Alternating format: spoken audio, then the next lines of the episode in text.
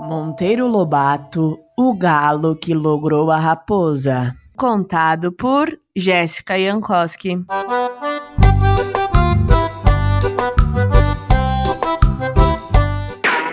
Um velho galo matreiro, percebendo a aproximação da raposa, empoleirou-se numa árvore.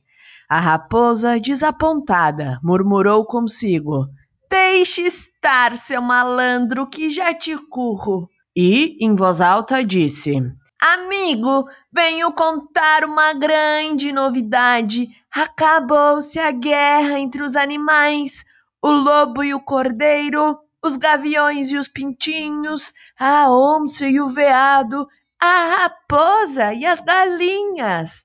Todos os bichos andam agora aos beijos como namorados. Desça desse poleiro e venha receber o meu abraço de paz e amor. Cocoricó, muito bem! exclamou o galo. Não me imagina como tal notícia me alegra! Que beleza vai ficar o mundo limpo de guerras, crueldade e traições! Vou descer para abraçar a amiga raposa, mas como lá vem vindo três cachorros, acho bom esperá-los para que também eles tomem parte na confraternização.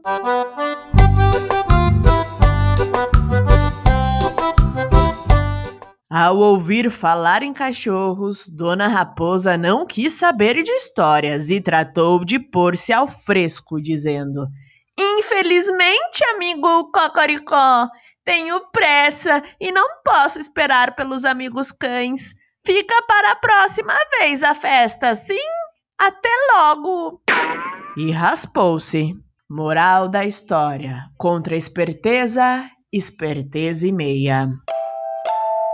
E aí, o que você achou dessa história? Essa história é para a gente guardar com a gente, porque às vezes nós percebemos que tem alguém tentando enrolar a gente e pode ser meio indelicado chegar e falar: Ô, oh, você tá me enrolando aí. Então, numa situação como essa, nós guardamos a esperteza de galo, porque contra a esperteza alheia podemos usar a esperteza também. É permitido.